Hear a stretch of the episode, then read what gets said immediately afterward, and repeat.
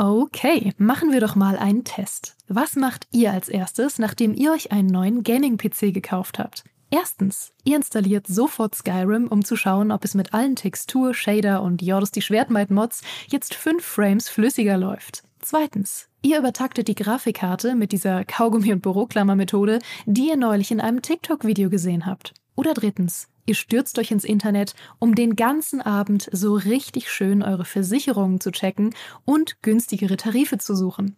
Die richtige Lösung ist natürlich erst eins, dann zwei, dann Krankenhaus und dann drei für eine bessere Krankenversicherung. Aber so weit muss es gar nicht kommen. Es gibt schließlich Clark. Mit der Clark-App behaltet ihr den Überblick über all eure Versicherungen und könnt euch jederzeit günstigere Tarife empfehlen lassen aus tausenden Versicherungen, die Clark für euch vergleicht. Damit Clark Verträge für euch kündigen und abschließen kann, erteilt ihr der App ein sogenanntes Maklermandat. Eure Verträge gehen dann von euren alten Maklerinnen oder Maklern an Clark über. Das ist in der Versicherungsbranche so üblich. Diese Vollmacht könnt ihr danach aber auch jederzeit kostenfrei widerrufen. Ihr behaltet also die volle Kontrolle. Wenn ihr jetzt eure Versicherung hochleveln wollt, dann holt euch die kostenlose Clark-App, fügt zwei eurer bereits bestehenden Versicherungen hinzu und bekommt mit dem Code Gaming24 sogar noch einen 30 Euro Shopping-Gutschein für eure Lieblingsshops wie Amazon, Mediamarkt und Co. obendrauf. Ach ja, und lasst das bitte mit dem Kaugummi und der Büroklammer. Wer soll denn sonst in Zukunft den Podcast hören?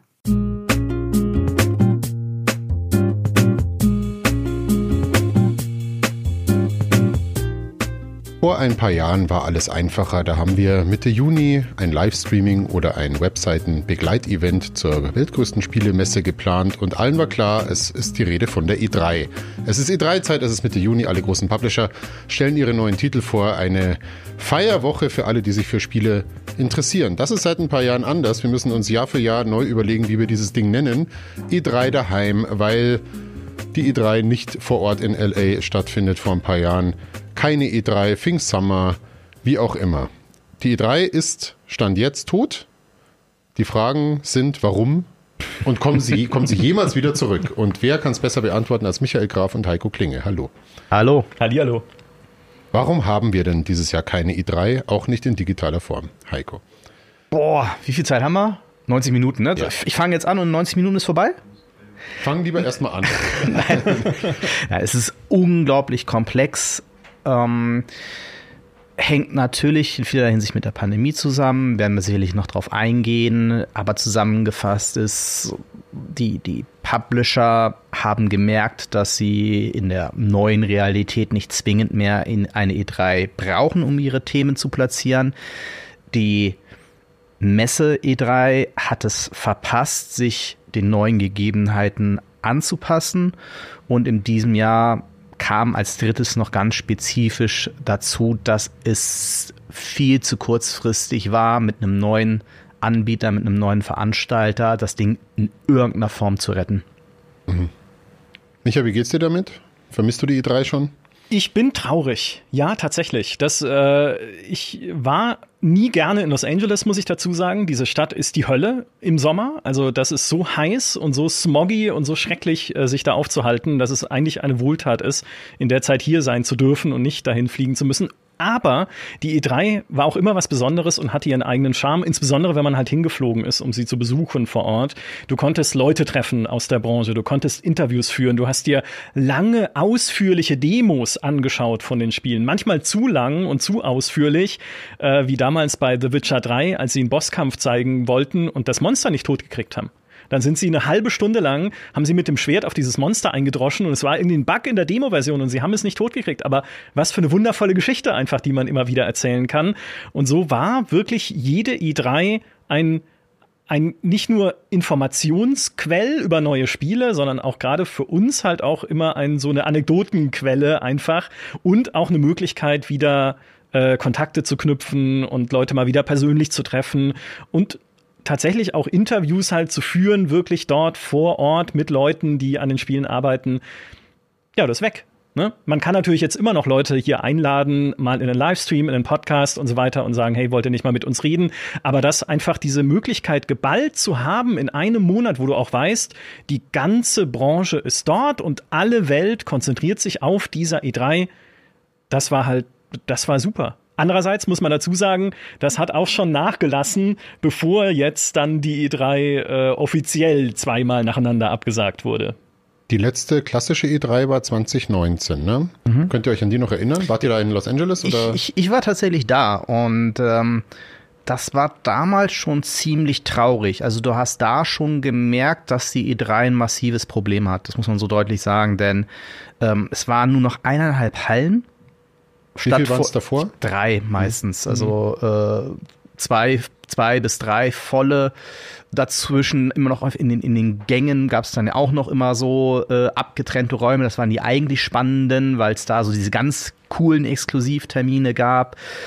Und du hast halt da schon gemerkt, dass, dass es halt schwierig wird, weil du hattest eigentlich nur noch einen großen klassischen Core Gaming Publisher dort, das war 2K, die damals dort für Borderlands 3 eine halbe Halle gleich komplett gemietet haben. Also im Grunde genommen waren es eigentlich nur noch eine Halle, die dann übrig äh, blieb. Und der Rest war halt größtenteils gefüllt mit, und das meine ich mit allem Respekt, Publishern, die für uns weniger interessant sind und die halt das genutzt haben, dass andere nicht da sind. Also vor allem tatsächlich asiatische Free-to-Play und Mobile-Publisher, Hersteller, also die für mich jetzt nicht wirklich relevant waren. Und alles, was aber spannend und interessant war, war halt außerhalb der Messe. Ubisoft hat quasi sich ein eigenes Hotel gemietet und Kram gezeigt. Microsoft macht schon seit Jahren in ihrem eigenen Microsoft Theater ihre eigene Party und ihre eigene Show. Bethesda hat extern was gemacht.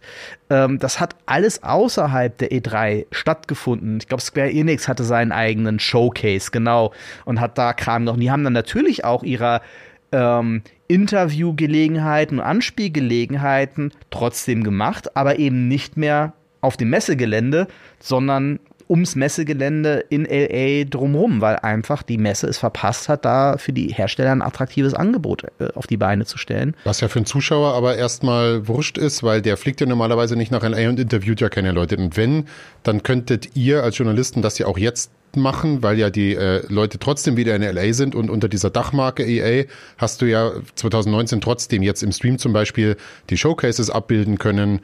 Ähm, und für den Zuschauer war es ja trotzdem ein, ein Ding. Und es war vielleicht gar nicht so wichtig, dass äh, jetzt die, die Räumlichkeiten in Los Angeles ein bisschen getrennt voneinander waren. Das ist ja eigentlich das Unfaire an der ganzen Geschichte, denn natürlich haben sich die Hersteller an die E3 gehängt Mhm. Ja, also weil sie halt wussten, da ist E3, da ist die Aufmerksamkeit da, also platzieren wir unsere Themen auch dort und die Journalisten sind eben da und die Influencer sind da, also können wir die dort alle einladen. Aber die E3 selbst ist uns halt egal. Was ja insofern auch ein bisschen pikant ist, dass die E3 ja eigentlich ähnlich wie die Gamescom in Deutschland ja auch vom amerikanischen Branchenverband ausgerichtet wird, wo diese ganzen Hersteller auch ja Mitglieder sind. Und das muss man schon so deutlich sagen. Das hat sicherlich auch gute Gründe, aber die, die, die Branche hat die E3 krass im Stich gelassen. Hm.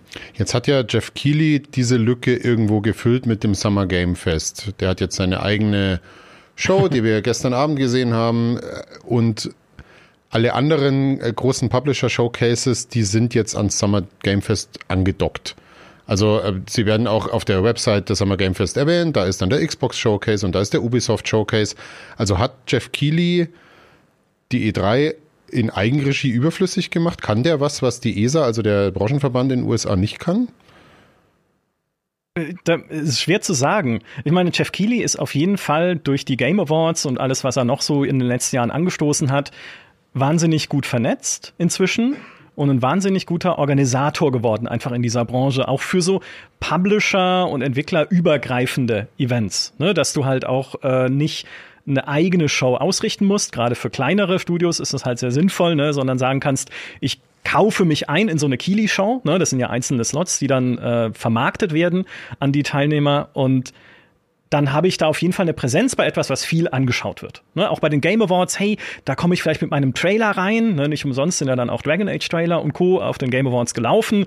Dann haben wir da Aufmerksamkeit, die ganze Welt schaut zu und wir müssen aber kein eigenes Showcase machen. Ne? Sparen wir einen Haufen Geld und äh, alle sind glücklich. Und er treibt das schon sehr ambitioniert und sehr fokussiert voran in den letzten Jahren.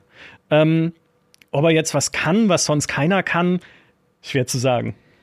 Geoff Keighley hat halt die hat halt schnell begriffen, was die Pandemie eben macht und hat diese Digitalisierung aufgegriffen. Das ist auch was, was die Gamescom tatsächlich verstanden hat, dass sie eben auch damals gesehen haben, okay, wenn die Gamescom überleben soll, müssen wir das Ganze in irgendeiner Form auch aufs Digitale erweitern. So. Und und äh, Joff war halt clever genug, in diese Lücke reinzustoßen, die er sich, wie man hinter vorgehaltener Hand äh, immer wieder hört, auch sehr teuer bezahlen lässt. Mhm. Und Kannst du deine Zahlen nennen? Mit einer Vergleichsgröße am besten? Also wenn man sagt, was ich ein Super Bowl Werbespot kostet. Na, ja, so teuer, so, so teuer ist nicht. Äh, äh, aber es, sagen wir mal so, formulieren wir es mal so. Es ist in solchen Bereichen, dass zum Beispiel durchaus solvente äh, Publisher wie ein THQ Nordic sagen, die aktuell Themen hätten, nee, nehmen wir nicht mit. Ist mhm. uns egal. Suchen wir, suchen wir andere Wege. Und da gibt es andere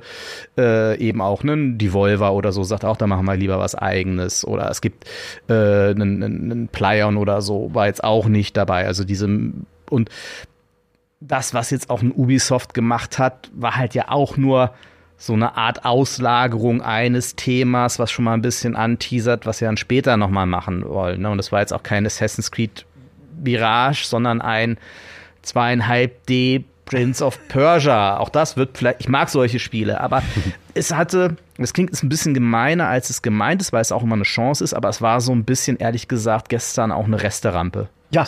Nein, das ist, das ist mir gar nicht zu gemein. Das war schon der Eindruck, den ich direkt nach Prince of Persia schon hatte, weil ich mir dachte, bei diesem Summer Games Fest, was ist denn das für ein Opener? Ja, also ich meine, es ist halt ein, okay, ein 2D Prince of Persia in Comic-Grafik, schön und gut, das kann ja cool werden, aber das ist doch nichts, mit dem man die vermeintlich früher zumindest weltweit wichtigste Spieleshow und Spielemesse eröffnet. Sondern es ist halt so ein, naja, ich sag mal, so ein B-Klasse-Titel von Ubisoft. Auch Ubisoft hätte ja Spiele, die weit größer und weit äh, erwarteter sind als ein neues Prince of Persia in 2D, wenn man Richtung Avatar guckt, ihr Star Wars-Spiel hat, das irgendwann kommt. Selbst ein Assassin's Creed Mirage. Nee, sie zeigen halt das Kleinste und dann wird darauf hingewiesen, ach ja, mehr von Ubisoft gibt's natürlich dann auf deren eigenem Showcase. Fair enough, dafür gibt's das ja und dafür machen sie es ja dann auch, damit es da nochmal beworben wird auf dem Summer Game Fest. Aber da dachte ich schon so, oh, okay, das wird wahrscheinlich keine Show der großen Highlights jetzt werden heute Abend. Genau das ist im Übrigen aber auch das Problem des Hammer Game Fests. Also wie gesagt, schlau von Geoff Keighley, genau in diese Lücke eben äh, reinzustoßen, weil die Zielgruppe des Summer Game Fests sind diejenigen, die sich sonst an die Showcases der Großen ranhängen konnten, ja, also beim PlayStation äh, Showcase dabei sein konnten, beim Xbox Showcase dabei sein konnten, beim Switch äh, Treehouse oder wie heißt es, äh, halt beim Switch oder Nintendo Event dabei sein konnten, eben als Third-Party-Entwickler und Publisher. Und das fehlt denen jetzt gewissermaßen. Ne? Ein paar sind noch bei Xbox eben dabei, die anderen verteilen sich aber auch ein bisschen mehr inzwischen, weil sie halt auch die Aufmerksamkeit dann ganz für sich haben wollen, siehe Sony. Und ähm, dann ist es dann halt eben so, dass du dann natürlich bei so einem Summer Game Fest nur noch, nur, und auch das, ja, können sehr coole Spiele dabei sein, ja, aber so ein Space Marine 2 war für mich halt das Highlight gestern persönlich so. Und das wäre aber in einem Xbox Showcase wahrscheinlich eins unter vielen. So. Und das ist halt mhm. so ein bisschen das Ding. Ähm, das fällt bei einer Gamescom weniger auf, weil man da sowieso schon mitrechnet, ja, dass es da eher für eine speziellere Zielgruppe eben auch ist. Aber hier, wenn es so der erste große Event der nicht E3 ist, dann fällt es dann natürlich ins Auge. Ja. Musst du, ich meine, das, man kann das ja auch positiv sehen, wenn ich mal ein, äh, wenn ich ausnahmsweise mal ein bisschen positiver sein darf, weil dadurch, dass ja diese Show eher keine Highlight-Show und keine AAA-Show ist, die er jetzt auch insbesondere dieses Jahr gemacht hat, der Jeff Keighley, ähm, können ja auch kleinere Titel mehr glänzen. Also Space Marine 2, okay, hätte ich jetzt nicht mit gerechnet, dass du das sagst. Das ist für mich eher so, weiß ich, War, bist du Warhammer-Fan?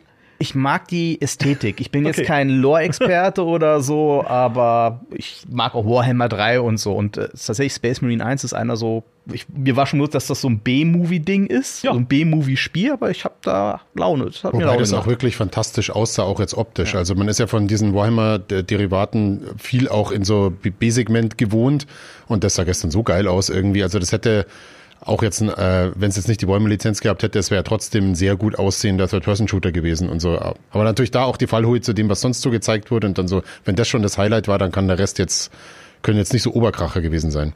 Ja. Mein, mein kleines Highlight ist Star Trek Infinite das ist ja ein neues Strategiespiel, das nicht Paradox selbst entwickelt, ne, um Missverständnisse zu vermeiden, aber Paradox ist der Publisher, obwohl sie es Grand Strategy nennen, natürlich, weil sie schlaue Marketingfüchse sind in Schweden. Äh, ist es ein Spiel, was von Nimble Giant entwickelt wird. Nimble Giant Entertainment in Argentinien. Die haben zuletzt Rocket Arena für EA gemacht aber davor eben auch das Master of Orion, äh, Orion Reboot für Wargaming, also das neue Master of Orion. Und das sind also Leute, die sich schon mal zumindest mit Weltraumstrategie, die nicht so tief und verschachtelt ist wie Stellaris, aber halt trotzdem cool, ne? Damit haben die sich schon mal beschäftigt. Und ich bin so mega gespannt, einfach was die aus Star Trek Infinite machen, weil ich einerseits großer Star Trek-Fan bin und weil mich das dann auch angenehm erinnern würde an äh, Star Trek Birth of the Federation. Das war ein Star Trek Strategiespiel in den äh, 1990ern war das, glaube ich, Ganz sogar noch. Gerach, ja, also uralter Schinken kennt keiner mehr. War aber toll, also insbesondere wenn man halt Star Trek eh mag und hey, vielleicht kriegen die ja ein gutes Star Trek Strategiespiel hin. War ja auch nur so ein Mini-Teaser, den sie da gezeigt haben. Ne? Man hat irgendwie eine Föderationsflotte gesehen, die so einen Borgwürfel angreift, dann noch irgendwie eine Sternenkarte mit vier eingezeichneten Reichen. Es gibt da nur vier spielbare Fraktionen, irgendwie Cardassianer, Romulaner, Föderation und Klingonen. Aber hey, vielleicht machen sie was Cooles draus. Ja, und äh, da glänzen meine Äuglein. Es gibt, äh, und es gibt sogar eine Stellaris-Mod zu Star Trek, Star Trek äh, New Horizons, die ultra fantastisch ist. Also es hätte nicht mal jetzt für mich persönlich die Chance, das beste Star Trek Strategiespiel zu werden, denn diese Mod ist unschlagbar gut, einfach was da in Details drin steckt.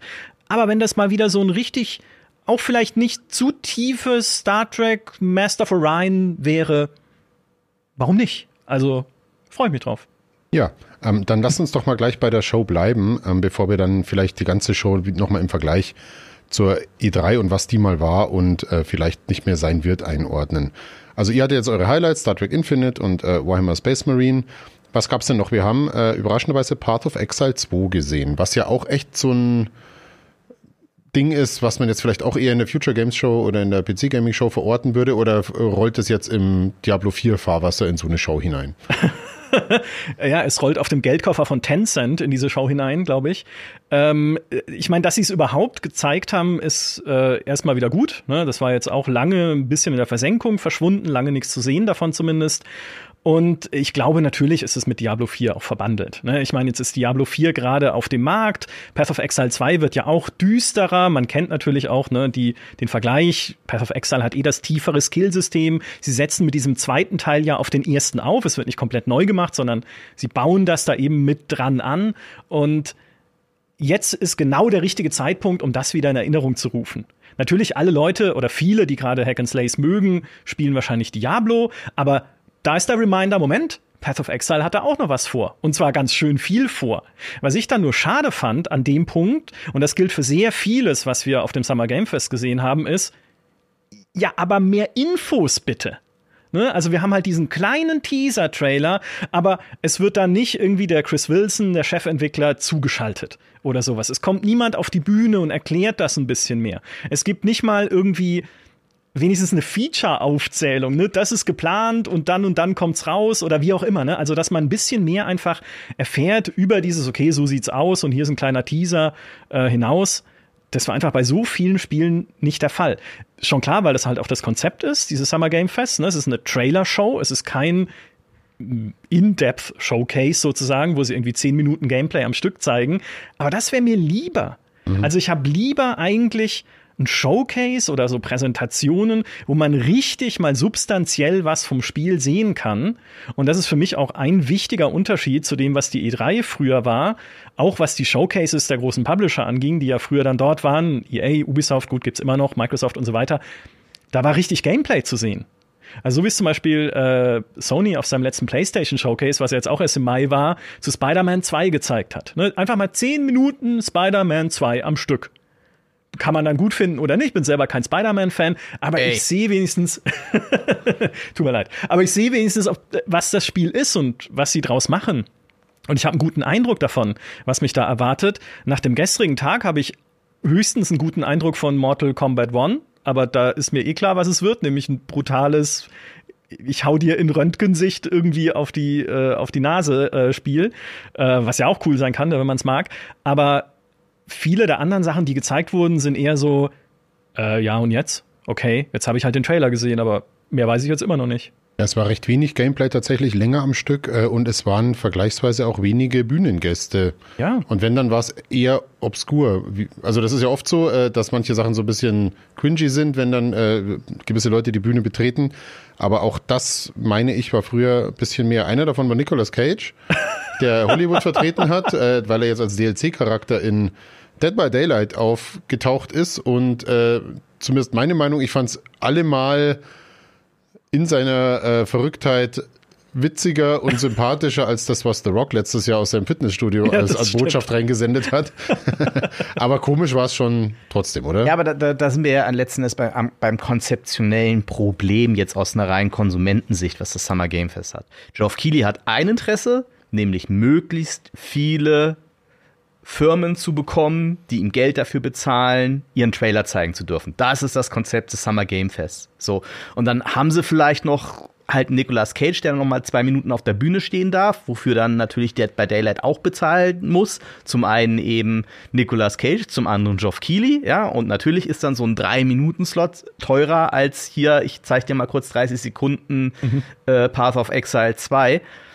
Und das ist es dann halt. Und das ist genau das, was Micha gesagt hat, wenn du halt einen Hersteller hast, wo der Hersteller im Fokus steht oder Xbox Showcase, die über die Plattform kommen oder Ubisoft oder EA Play, die haben ja ein völlig anderes Konzept.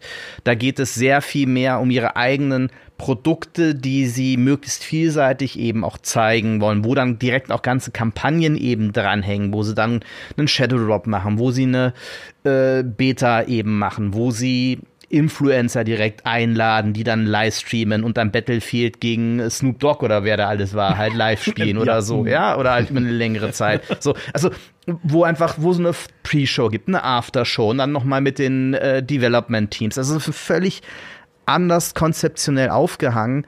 Und ähm, ja, ist auch da, es muss halt ein klar sein, ne? You get what you pay for und das, was du halt bekommst, auch als, als Gaming-Fan ist halt letzten Endes 50 Trailer aneinander geklatscht. Ja. Das heißt, aber du hast halt dann als Publisher ja in dem Fall auch nur die Wahl, ähm, du kannst halt deinen Trailer bei Kili platzieren, wenn du nicht einen eigenen Showcase machst. Oder du nutzt halt die, was ich, Future Games Show, PC Gaming Show, die aber auch schon so ein bisschen nischiger schon wieder ist. Ähm, aber wenn du dein Gameplay zeigen willst und du hängst jetzt nicht als First Party bei Xbox und Sony dran, dann wird's recht schwierig, oder nicht? Ja. Und sogar Sony hatte genau eine Gameplay-Sequenz äh, jetzt beim Showcase, nämlich Spider-Man und äh, als einziges First Party, was dieses Jahr noch kommt und nächstes Jahr, was auch immer die nächstes Jahr äh, publizieren werden, da wissen wir noch gar nichts drüber. Sehen nicht mal was. Und vor drei Jahren oder vier Jahren haben sie noch, ich glaube, 20 Minuten aus jedem Spiel nur Gameplay gezeigt. Irgendwie Tsushima, Last of Us 2 und noch irgendwas. Aber auch da hat sich natürlich ein bisschen der Markt verändert. Ne? Ja. Die, die, auch die kleineren Hersteller und die Volva ist da das beste Beispiel ah. dafür die, die finden ja ihre eigenen Nischen, die haben ihre eigenen Events geschafft. Paradox auch super Beispiel dafür mit ihrer ParadoxCon heißt PDXCon, PDXCon, PDXCon heißt genau. Ähm, THQ Nordic hat letztes Jahr, glaube ich, zwischen E3 und Gamescom einen eigenen THQ Showcase gemacht. Mich würde es nicht wundern, wenn sie das dieses Jahr nochmal durchziehen ähm, die ganzen eigenen Fans, weil es natürlich für die attraktiver letzten Endes ist, wenn sie den Scheinwerfer ganz für sich haben. Und die, die Hürden, Menschen zu erreichen, sind halt viel, viel niedriger geworden im Laufe der Zeit, als wir zu unseren ersten E3s gegangen sind, geflogen sind, zur Jahrtausendwende, da waren wir halt die Gatekeeper. Da hat halt in der gedruckten Games da gestanden, was in LA passiert ist und was wir ja. dort gesehen haben. Ja, und das gehört ja auch dazu. Wir mussten dorthin fliegen, um darüber zu berichten. Heute ist es leider dann eben so, ja, Moment mal, ist doch viel schlauer, wenn ich die Redaktion hier habe, die das ganze Livestream halt dann sehen und direkt Kram tippen können, anstatt irgendwie auf dem Messeflur mit scheiß WLAN was auf dem Schoß einen Laptop reinhacken zu müssen. Hm. Ja, weshalb wir ja sogar, als es noch, äh, als es noch in der Diskussion war, ob die E3 an sich stattfindet dieses Jahr, auch wirklich hart überlegt haben, ob wir da überhaupt hinfliegen würden. Also ob es sich überhaupt lohnen würde, selbst wenn eine Messe stattfinden würde, da noch hinzugehen und wirklich physisch dann da in den Hallen rumzulaufen, exakt aus dem Grund, den du gerade gesagt hast. Weil äh, erstens würde man dort wahrscheinlich eh nichts anderes sehen, als man dann auf den äh, gestreamten Showcases eh sieht. Es sei denn, es würde halt irgendein ganz großes Ding noch dort spielbar sein. Also wenn jetzt Todd Howard sagen würde, hey, wir könnt da alle Starfield spielen oder so, das wäre vielleicht noch etwas gewesen, was einen hätte umstimmen können. Aber sonst, das Allermeiste kriegst du eh mit. War natürlich die, die Corona-Pandemie ein unglaublicher Brandbeschleuniger, was diese Entwicklung angeht, weil es noch 2000 19 halt gehe äh, geheißen hat bei ganz vielen Auslandsevents, ihr müsst dorthin fliegen, weil nur dann könnt ihr es spielen. Mhm. So, das ist ja auf unseren Servern, das ist super geheim und äh, top secret. so, und als dann die Pandemie war, dann, dann gab es plötzlich Möglichkeiten, ja. dass es eben doch remote möglich ist. Ähm, es gibt bei nahezu jedem größeren Hersteller eben mittlerweile spezielle Branches, die du per Passwort, die wirklich gut geschützt sind, wo du dann Sachen spielen kannst.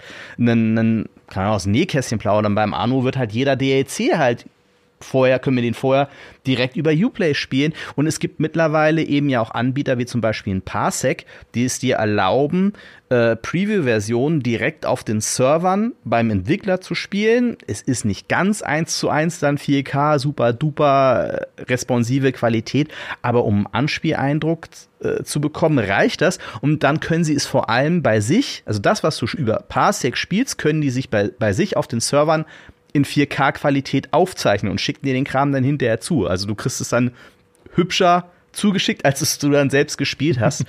und äh, entsprechend gibt es da jetzt auch aus, aus Publisher-Sicht, die haben sich dafür halt notgedrungen auch sehr viel stärker öffnen müssen, ähm, um eben da den Journalisten und Influencern dann Zugang zu geben zu den, zu den Spielen. Ja, was würdet ihr denn sagen, was die Summer Game Show oder Summer Game Fest, Verzeihung, jetzt hat, was die E3 nicht hatte? Also hat jetzt das neue Konzept Vorteile? Nein. Naja, doch. Äh, außerdem, also ich meine, den einen, den ich vorhin schon ja. genannt habe, ne, du bist halt mehr, du, du siehst mehr Kleines. Und es gibt halt den ganzen Pressekonferenzen, die jetzt in den nächsten Tagen noch sind, eine, andere Art Rahmen, als es, als es die E3 war. Ne? Also das jetzt auch beispielsweise die Devolver-Konferenz, die wir gerade schon erwähnt haben, die wie jedes Jahr fantastisch war, mit Volvi. Sie haben extra ein Maskottchen entworfen, ein fiktives Maskottchen für Devolver, das es schon seit angeblich irgendwie Generationen gibt, seit der 8-Bit-Zeit, haben das in, in alte Spiele sozusagen eingebaut, natürlich alles fake, ne, um dann den Niedergang von Volvi zu dokumentieren als Maskottchen über die Jahre und dessen Rückkehr als KI, die auf Zuruf sozusagen Spiele designt. Und das waren dann die Trailer, die sie gezeigt haben. Die Trailer an sich völlig egal. Mir ist immer noch nicht klar, ob Baby Steps, ein Spiel, wo man irgendwie jemanden lenkt, der irgendwie so, so einen Babyanzug anhat und ganz kleine Schritte macht. Ist mir noch nicht klar, ob das ein Gag war oder, oder wirklich ein Spiel. Ich hoffe nicht, ich fand's geil. okay, aber, aber die, die Idee an sich von Devolver zu sagen, okay, unser Showcase ist quasi ein, eigentlich ein viraler Witz, ja, und es geht gar nicht so sehr um die Spiele, die wir zeigen, sondern darum, dass dieses Showcase einfach sich danach verbreitet und alle Leute sehen wollen, was wir dieses Jahr wieder für einen Wahnsinn äh, hier produziert haben, so wie jedes Jahr in den letzten Jahren. Das finde ich einen sehr cleveren Schachzug einfach aus Marketing-Sicht. So, und wenn es jetzt aber die E3 wäre, und es wäre der Fokus auf ja die großen Hersteller vor Ort und jetzt ist die Sony-Konferenz und es ist, gab ja früher noch Nintendo-Konferenzen und Microsoft natürlich und EA und Ubisoft und Activision hat auch mal was gemacht. Bethesda natürlich auch da noch teilweise äh, Showcases und so. Naja, um ehrlich zu sein, die letzten zwei Jahre waren die ersten Jahre, in denen ich diese Devolver-Konferenz überhaupt angeguckt habe. Mhm.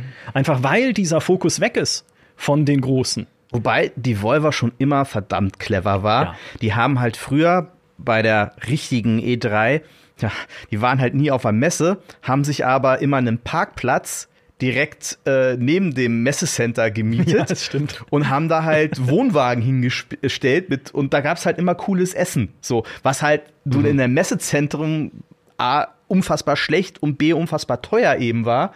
Und da halt draußen diese Wohnwagen mit den Grillstationen am Start zu haben, das war smart. Also so haben sie dann halt auch die Leute zu sich bekommen. Ja. Aber äh, das ist übrigens ein ganz interessanter Punkt, den du da nennst, weil genau dieses übergreifende Konzept, dieser narrative Rahmen, dieses Hey, genau das hat mir beim Summer Game Fest gefehlt. Und das gibt's ja bei den Game Awards durch den Award-Rahmen. Ne? Äh, Dadurch hast du halt irgendwo noch was, was da, was das alles so ein bisschen zusammenhält und den Rahmen hast du eben auch bei den anderen Herstellern eben immer über diese Dachmarken in irgendeiner Form oder halt auch über Instrumente wie den Game Pass oder so. Aber das war halt, ja, hat halt komplett das Storytelling einfach gefehlt in irgendeiner Form, weil Aber reicht die Strahlkraft jetzt von so einer Präsentationsshow wie von Devolver auf die, auf ihre eigenen publizierten Spiele?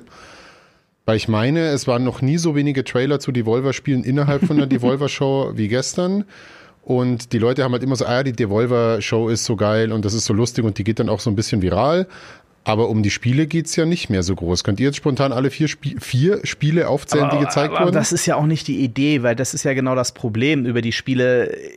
Die, die Volver-Spiele klicken oder kicken dich ja selten bei der allerersten Präsentation. So, oder hast du bei der, ja gut, du hast es vielleicht schon bei Cult of the Lamp ge gedacht haben, als es kam.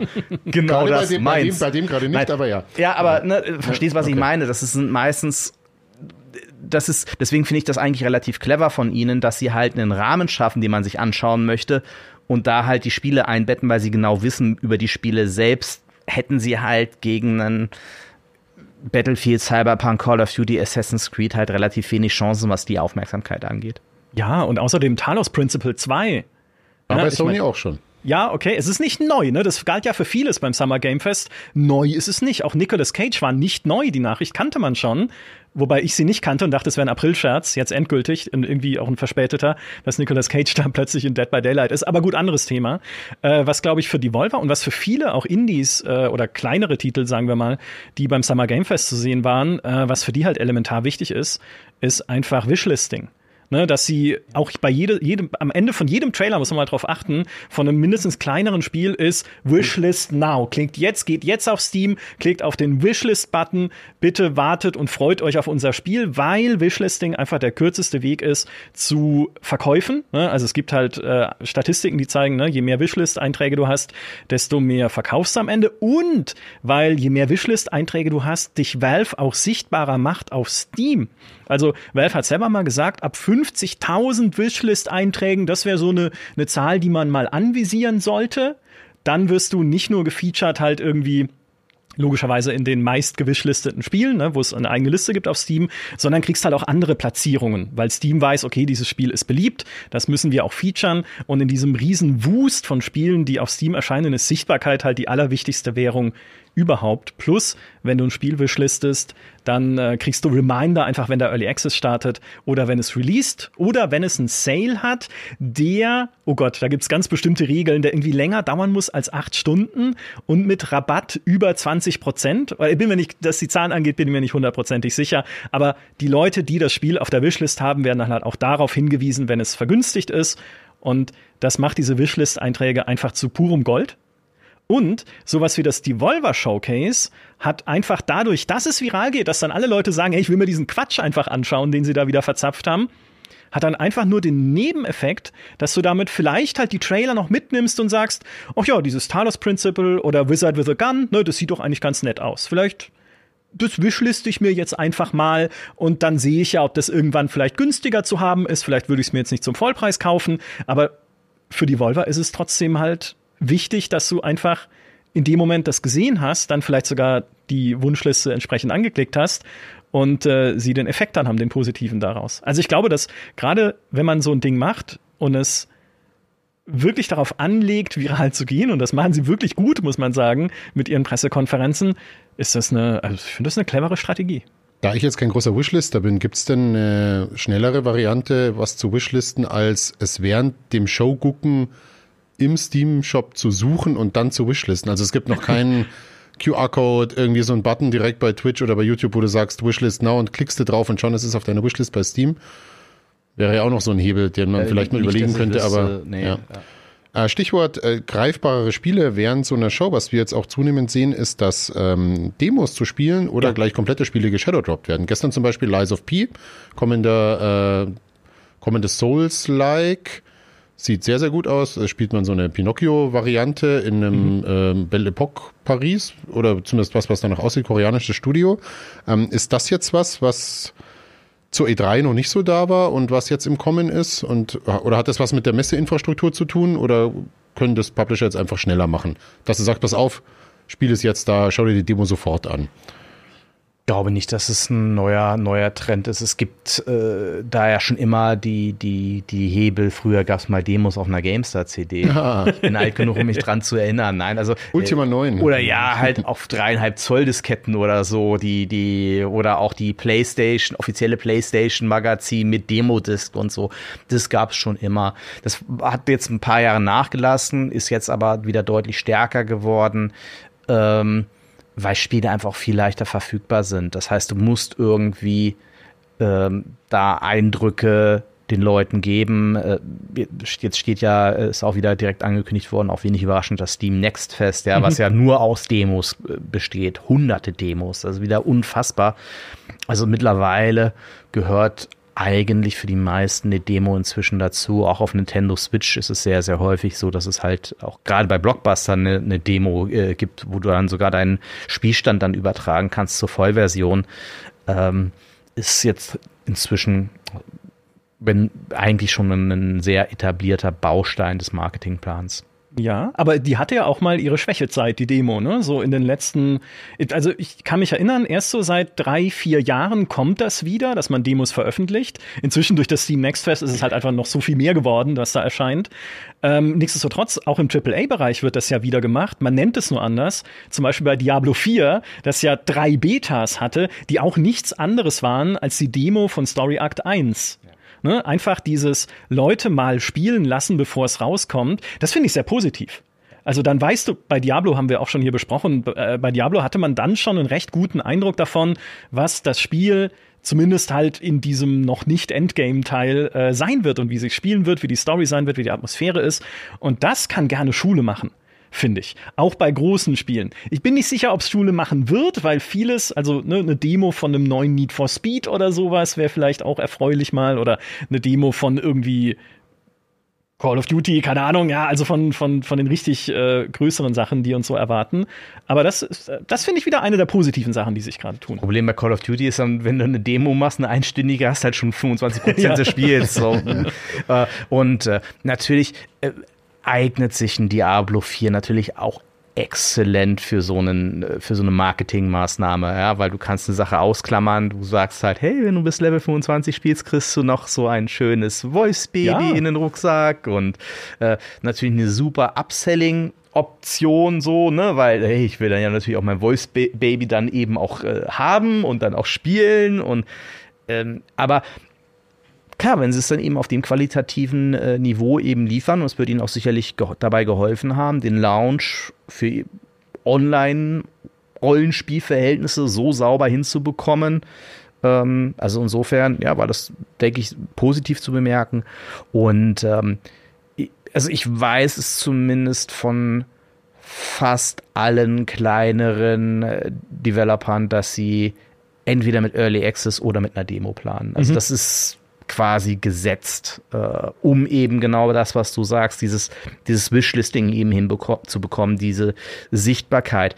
Das wird eine zunehmende Herausforderung für die ähm, Hersteller, eben auch durch die äh, zunehmende, ich nenne es mal Netflixisierung des Gaming-Marktes, ne? weil du halt diese Spiele bei Epic hinterhergeworfen wirst, weil du hunderte Spiele im Game Pass drin hast. So, das heißt, wir bekommen es plötzlich auch mit neuen Gatekeepers zu tun, die eben diese Kontrolle haben, welche Spiele bekommen Sichtbarkeit bei mir. So. Und das sind halt, sind halt nicht mehr Mediamarkt, Saturn und Amazon und Co., sondern das sind dann jetzt eben die Online-Stores, wo du eben mit deinem Spiel unter Hunderten in irgendeiner Form hervorstechen musst und Sichtbarkeit brauchst.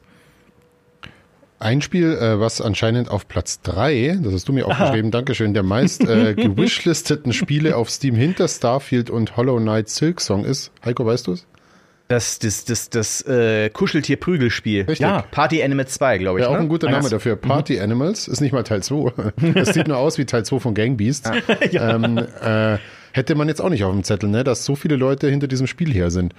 Ja, da, weil wir alte Säcke sind.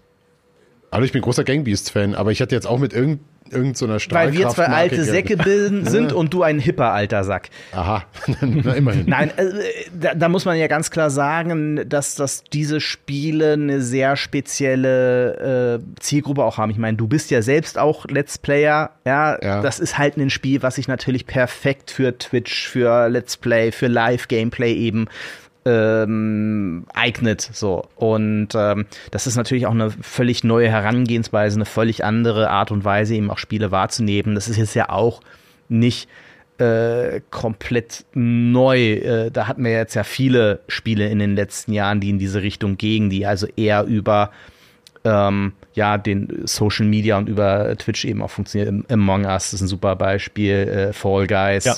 ja. Ja, und du kannst eine Katze, äh, eine Katze spielen, die einen Orangenhelm aufhat, also einen Helm aus einer Orange.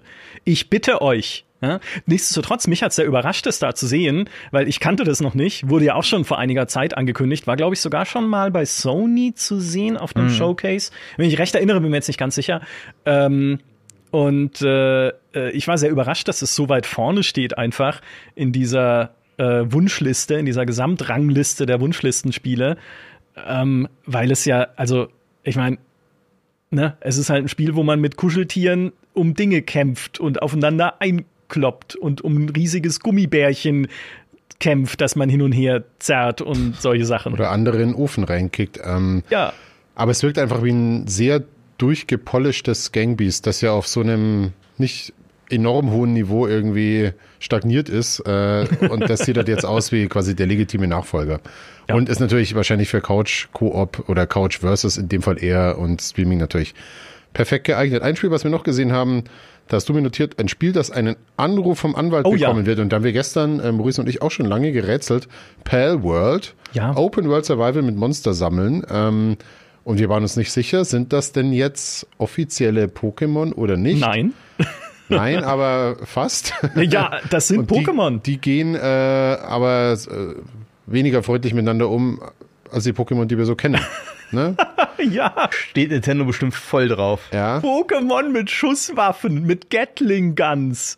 Ja, Wahnsinn. Ja, aber das sind diese, also das Design von diesen Monstern, ne, du, das ist ja wie Pokémon. Du erkundest eine Open World, du sammelst Monster, die dann auch so Elementarfähigkeiten haben und den Kampf einsetzen. Es ist auch offline spielbar, habe ich zumindest gelesen in Foren. Die Entwickler selber haben es, glaube ich, noch nirgendwo so schriftlich kommuniziert.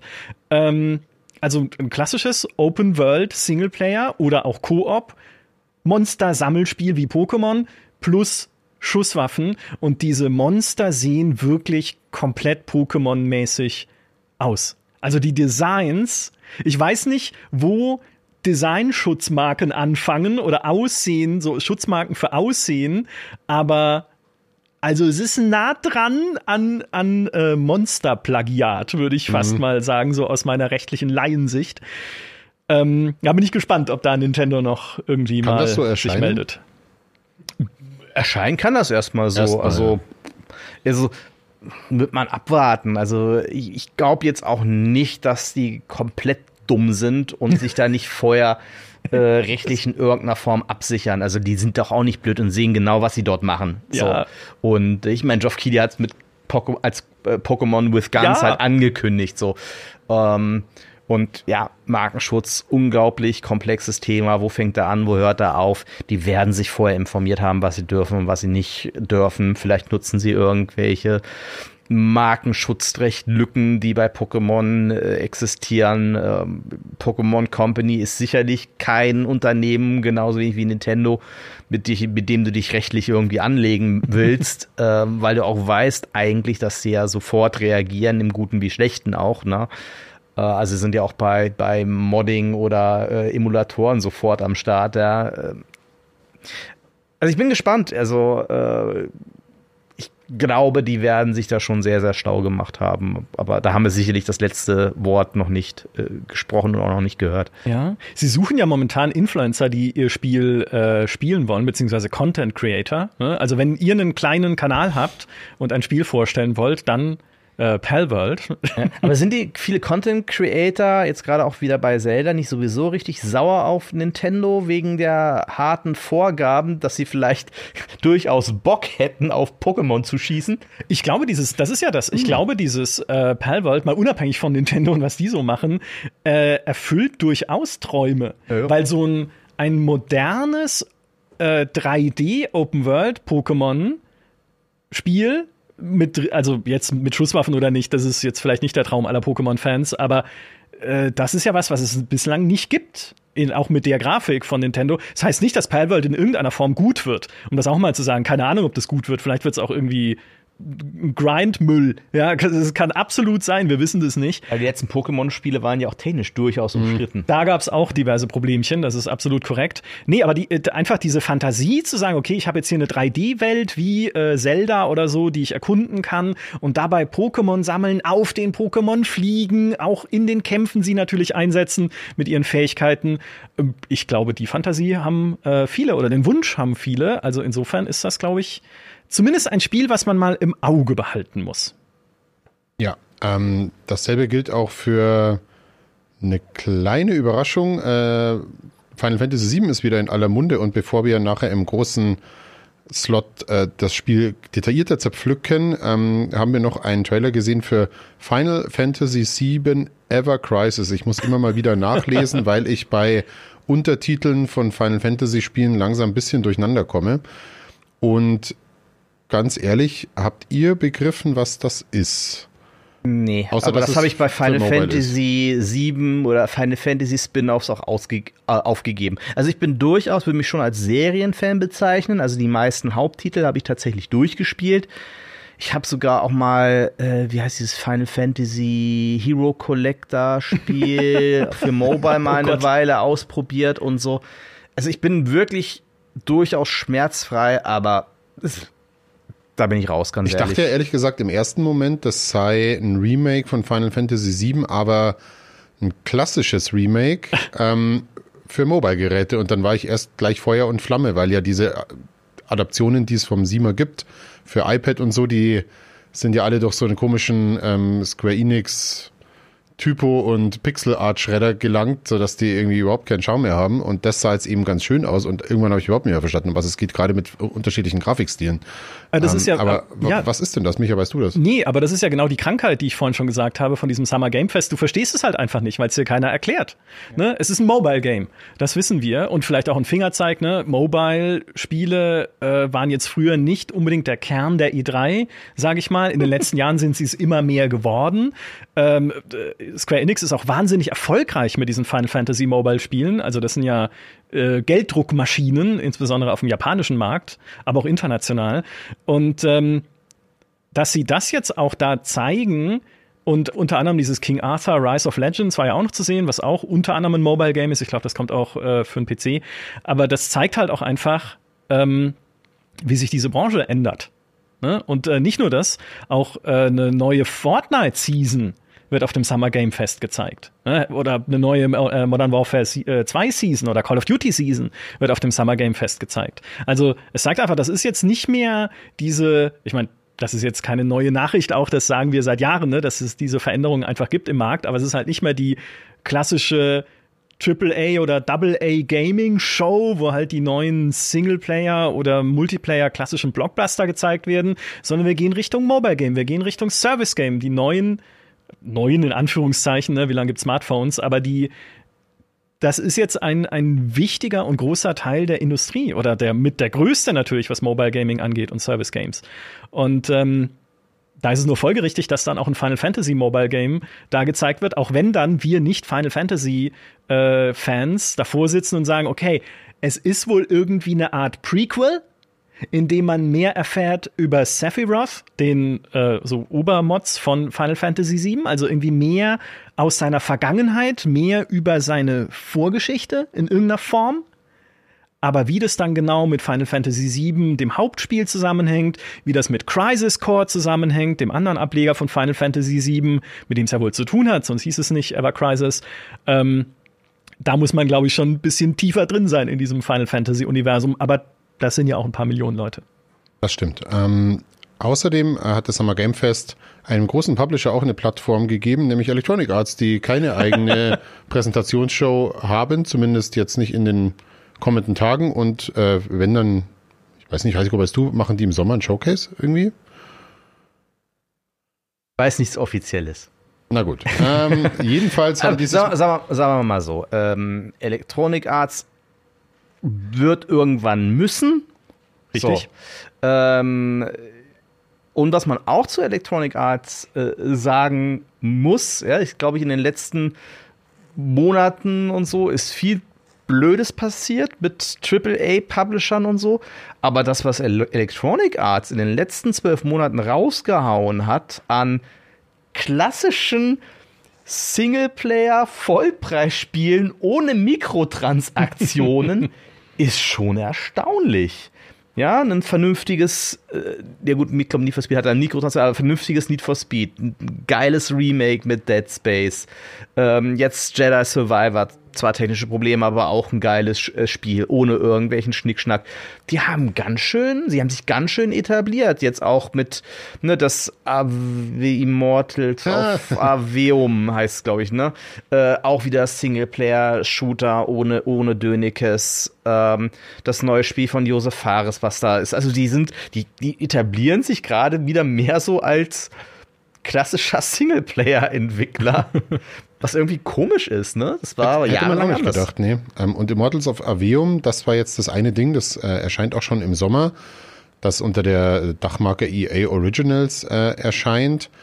Und Würdet ihr jetzt auf Anhieb sehen, dass das ein EA-Spiel ist, wenn ihr jetzt dieses Logo nicht gesehen hättet? Wie, wel, nee, ne? Ey, null. Nein, ich äh, also jetzt äh, Asche auf mein Haupt und so, aber ich wusste das nicht mal, dass es ein EA, im EA Originals Programm ist. Nein, weil ich doof bin. Natürlich ist es ja auch nicht mein Job, über Spiele informiert zu sein. Nein, ich, ich wusste es nicht. Also wenn die, ich gestern kam dieses Logo am Ende des Trailers EA Originals und ich so, ach so, ach die publishen das in ihrem Indie-Programm ja mehr oder weniger. Ja. Wobei es tatsächlich ein sehr bewusster Strategiewechsel ist, was Natürlich EA Originals angeht, das haben sie auch offen kommuniziert. Sie mhm. haben quasi ähm, EA Originals als kleinen Indie-Talente-Hub am Anfang angefangen und haben das so ein bisschen ausprobiert, kriegen sie die Infrastruktur aufgesetzt und sind damit ähm, ja sehr erfolgreich gewesen. Ich meine, It Takes Two ist halt ein riesen Verkaufserfolg ja. äh, für äh, gerade angesichts des begrenzten Budgets, das du für so einen Titel investieren musst,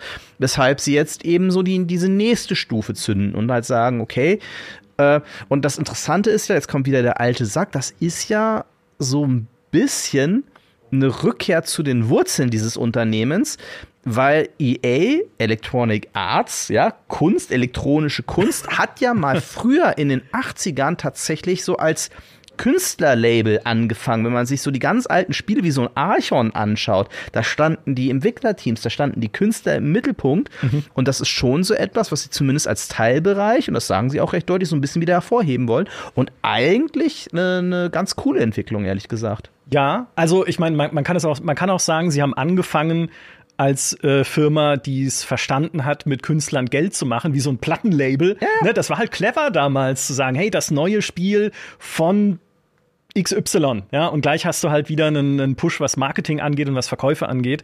Ähm, dieser, äh, dieser Strategiewechsel bei EA Originals, den sieht man ja schon bei äh, Wild Hearts.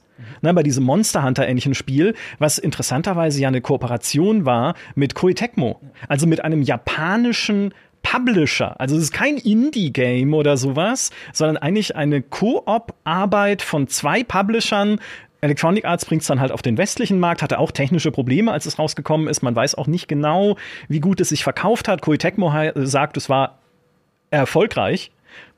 Was das heißt, sagen sie nicht, aber immerhin. Ne? Aber ähm, es wird sozusagen ihr externer Publishing Arm. Ne? EA ist nicht nur ein interner Publisher jetzt, die selber Spiele machen, sondern auch einer, der äh, externe Spiele vertreibt. Äh, um vielleicht kurz zu dem Immortals of äh, Aveum nochmal zurückzukommen. Alter, macht mich das verrückt. Ich kann das Spiel nicht anschauen. Es ist so bunt. Das ist mir viel zu. Also an sich sieht es technisch gesehen natürlich toll aus. Ne? Es ist ja so ein Magie-Shooter. Es ist quasi das, das Zauber-Call of Duty, das Fantasy-Call of Duty. Schon Unreal Engine 5, ne? Unreal Engine 5. Unreal Engine 5 Titel, ja. Genau. Ähm, in dieser Demo stampfst du auf einem gigantischen Koloss, einem goldenen Mac durch den Ozean, während er von so fliegenden Luftschiffen oder was angegriffen wird, die er dann mit seiner riesigen Pranke aus dem Himmel reißt. Also wahnsinnig krass äh, äh, inszeniert. Aber Alter, so und so, ach, es ist so so bunt, so viele Farben, dann ballerst du mit den Zaubern da rum, du rennst rum, es ist, ah, da bin ich zu alt für, glaube ich. Ich hab Bock drauf.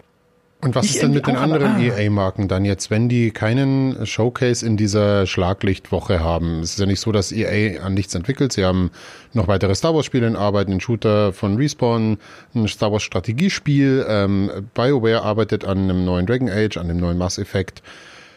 Wäre es jetzt nicht an der Zeit gewesen für EA zumindest da einen Teaser zu veröffentlichen? Entweder im Rahmen der Summer Game Fest Show oder erwartet ihr von EA was auf einem der anderen Showcases noch? Also wahrscheinlich bei Xbox dann. Eine EA hat da ja keinen Druck. Ja, so, die können machen, was sie wollen. Wenn, wenn EA sagt, wir machen jetzt unser EA Play, dann, dann schaut die Welt zu. Gerade weil es da ja so mit den BioWare-Titeln oder so, sie haben da ja die Marken. Ähm, das, das ist denen völlig egal. Vielleicht nutzen sie auch die Gamescom. Gamescom haben wir ja noch gar nicht gesprochen. Ne? Gamescom, E3, gleiches Schicksal. Gamescom hat es aus meiner Sicht cleverer gemacht, sich da aufzustellen. Man, man, ich meine, man kriegt ja jetzt schon mit, ne? Nintendo hat zugesagt zur Gamescom, ähm, Sony hat jetzt abgesagt, aber äh, Bandai Namco hat zugesagt für eine Gamescom. Also da sind schon ein paar größere jetzt dabei. Mein, ne, äh, From Software wurde ja gestern auch spekuliert, waren nicht da. Ähm, kommt ja das Elden Ring Add-on. Ähm, also da gibt's schon noch genug zu erzählen. Das wird sich jetzt halt ein bisschen weiter verteilen. Also klar, der Showcase wird sicherlich das Highlight werden, ähm, wo sie eine Menge raushauen werden, aber ich glaube schon, dass nach wie vor der Fokus, aber falls die Grundstrategie ist von Microsoft, der Game Pass weiterhin sein wird. Also die werden den Fokus auf Titel haben, die direkt in den Game Pass äh, gehen. Ich glaube nicht, dass da viel Platz für anderes sein wird. Und ähm, dann wird sich das über die nächsten Wochen und Monate verteilen. Ich rechne aber damit, dass vieles davon tatsächlich spätestens im August passieren muss. Ganz einfach, weil die ihre Vorbestellungen brauchen für das entscheidende vierte Quartal, wo nun mal die Musik spielt im Gaming. Ja.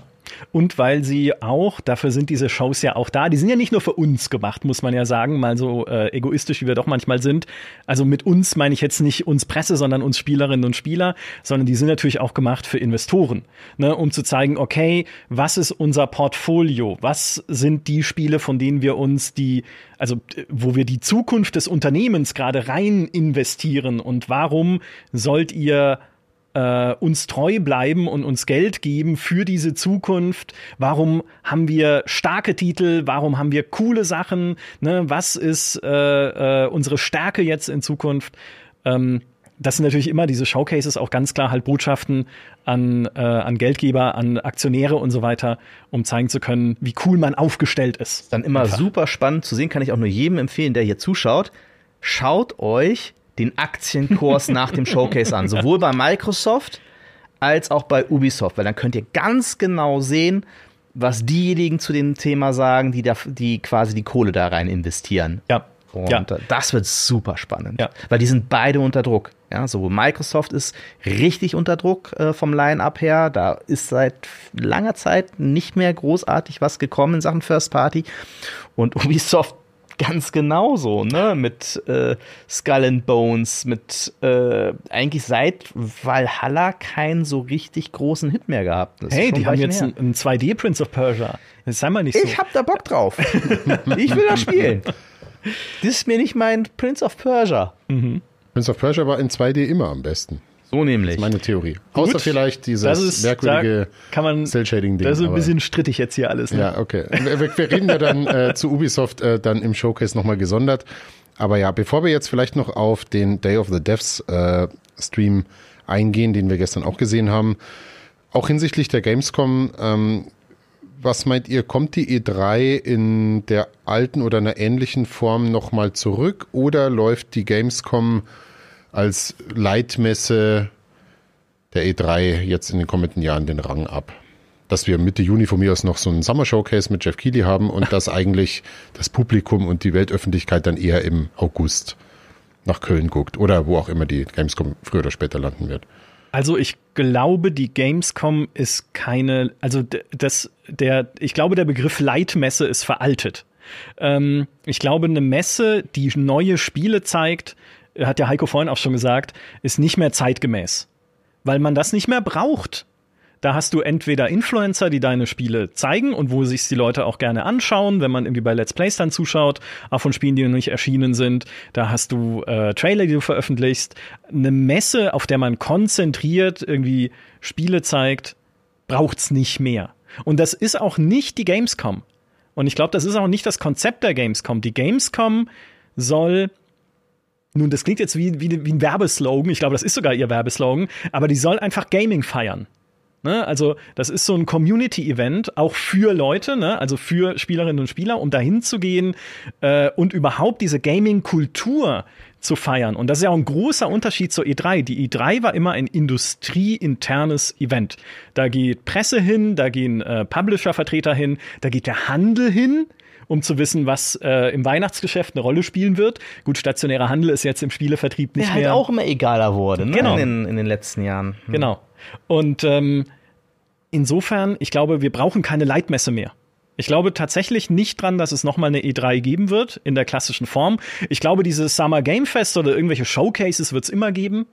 Einfach weil gerade sowas wie jetzt das Summer Game Fest auch, wie gesagt, für kleine Spiele eine Möglichkeit ist zu glänzen, auch für kleinere Publisher vielleicht eine Möglichkeit ist, sich ein bisschen in den Vordergrund zu bringen. Äh, oder auch für Mobile Publisher, die halt einfach mehr auch in diesem Core Gaming wahrgenommen werden wollen. Ne? Auch da muss ja sagen, ne?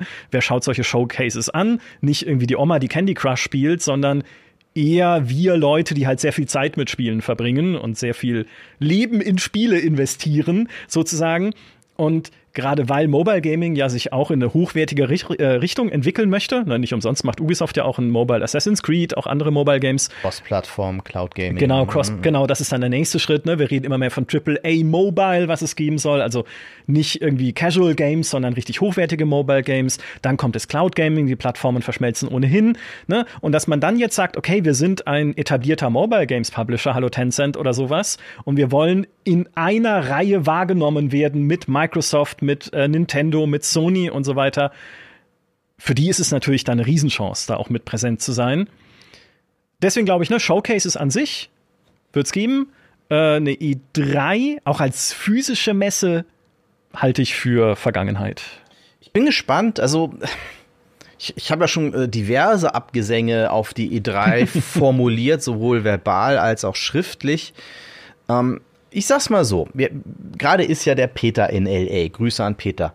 Ähm, der ist ja gerade da nicht zum Spaß.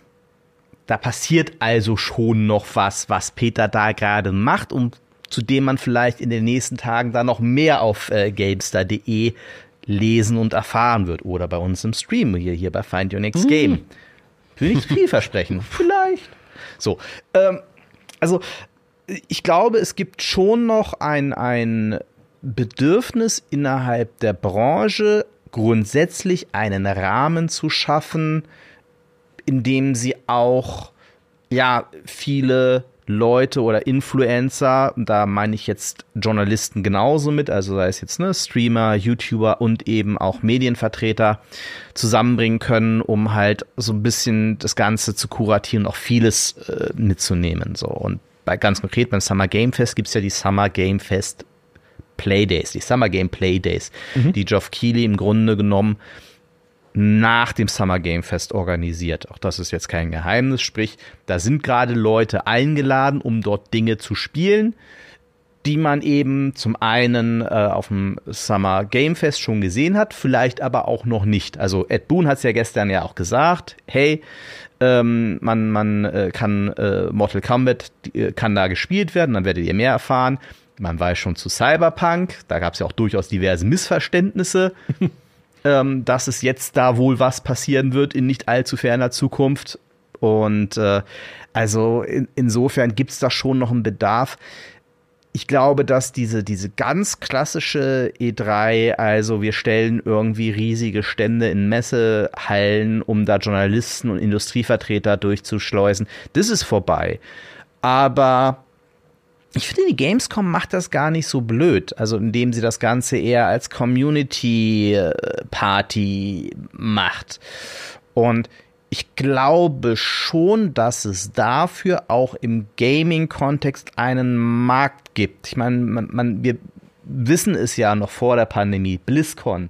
Ja, Riesenthema. Okay, genau. Star mhm. Wars Celebration. Ja, also die Marken, die Spiele, da was mit der Community zu machen. Und auch das wächst ja immer mehr zusammen. Spiele werden ja mittlerweile auch auf einer Star Wars Celebration angekündigt.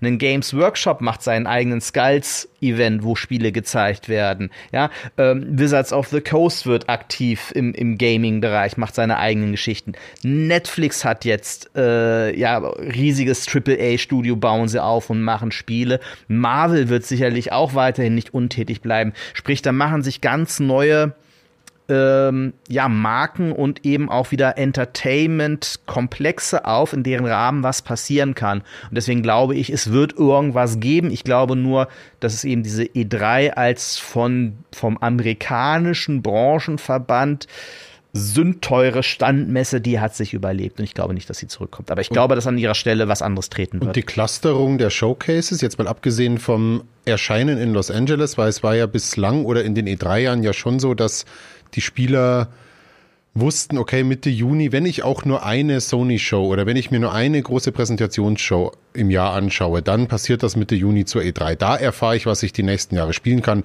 Da sehe ich die fetten Trailer, die großen Ankündigungen. Da wird der Traum verkauft. Ähm, und jetzt durch diese Clusterung der Showcases übers Jahr, oh, nächste Woche ist wieder ein State of Play, übernächste Woche, oh, Nintendo hat was angekündigt, kommt eine neue PlayStation 5 Pro, hm, weiß man nicht, vielleicht nächstes Mal, übernächstes Mal. Irgendwie ist es jetzt ja ähm, mehr wischiwaschi geworden, was die Termine angeht. Meint ihr, das hat einen Einfluss auf die Aufmerksamkeit der Spieler? Glaube ich nicht. Also auch da ist mittlerweile unsere Aufmerksamkeitsspanne so oder so zu breit gefächert. Ja, das ist ja immer irgendwie was, was passiert. Auch ähm, ich glaube aber im Übrigen schon, dass es bei diesen Sommer-Events bleiben wird. Einfach aus den Gründen, die wir gerade erwähnt haben. Die Hersteller haben eben den Druck, insbesondere in den USA, das der wichtigste Markt ist, dann müssen sie ihren Shit zum Black Friday raushaben, ja. Und Black Friday das ist halt der wichtigste Verkaufstermin überhaupt. So, mhm. wann ist der? Ist November oder Oktober irgendwie so? Ende November so. Ende so, ja. Sprich, bis dahin muss die Marketingmaschine laufen. Und Marketing, selbst wenn du es sehr kurz machst, drei Monate brauchst du schon. Und dann bist du halt im August. So. Und also jetzt irgendwie einen, einen, einen Oktober ein Event zu machen und Spiele zu zeigen, die im November rauskommen, ergibt für sie wenig Sinn. Auch gerade wieder um Investorenfantasie und Aktienkurse und Geschäftsberichte und das ganze Kram, ja. Das ist für sie ja genauso wichtig. Also deswegen glaube ich schon, dass wir es an, dass es bei einer Ballung in den Sommermonaten bleiben wird. Es wird sich halt vielleicht nicht mehr alles innerhalb von einer Woche abspielen, sondern im eben Verlauf von eben sechs bis acht Wochen. Ja, die eine, die eine Frage, die ich mir nur stelle dabei ist, was für eine Zukunft haben die Playdays oder überhaupt dieses, man kann Spiele vor Ort anspielen? Ne, weil das ist ja das erste Mal, dass es jetzt organisiert wird für das Summer Game Fest.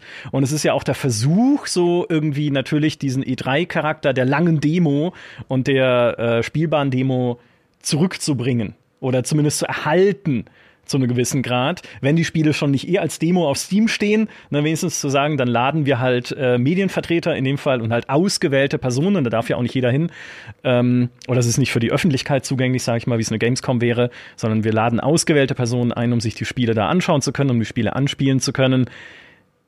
Ich bin nicht sicher, ob das halt ein Konzept ist, das Zukunft unbedingt haben muss nicht muss. Ich glaube, es wird es aber weiterhin geben. Also gut, wenn wir mal unterschiedlicher Meinung sind, mhm. weil ähm, wir sehen es ja auch gerade bei Microsoft. Also äh, da muss ich ein bisschen mehr ausholen. Wir sehen ja wir stecken gerade in einer Konsolidi Konsolidierungsphase im Gaming und wo sich jetzt gerade auch so die, die Big Player richtig aufstellen und wo das alles auch so ein bisschen zusammenwächst. Hier, Netflix wird super aggressiv, Amazon gibt jetzt Vollgas, Facebook hat es versucht, Google hat es auch versucht, ja, also es wird Leute, Microsoft will unbedingt und muss unbedingt. Sony, da reden wir ja nicht von kleinen Unternehmen. Nintendo wird ja immer gern kleiner gemacht, als sie eigentlich sind, aber die sitzen auf einem riesigen Goldhaufen. Oh ja. So.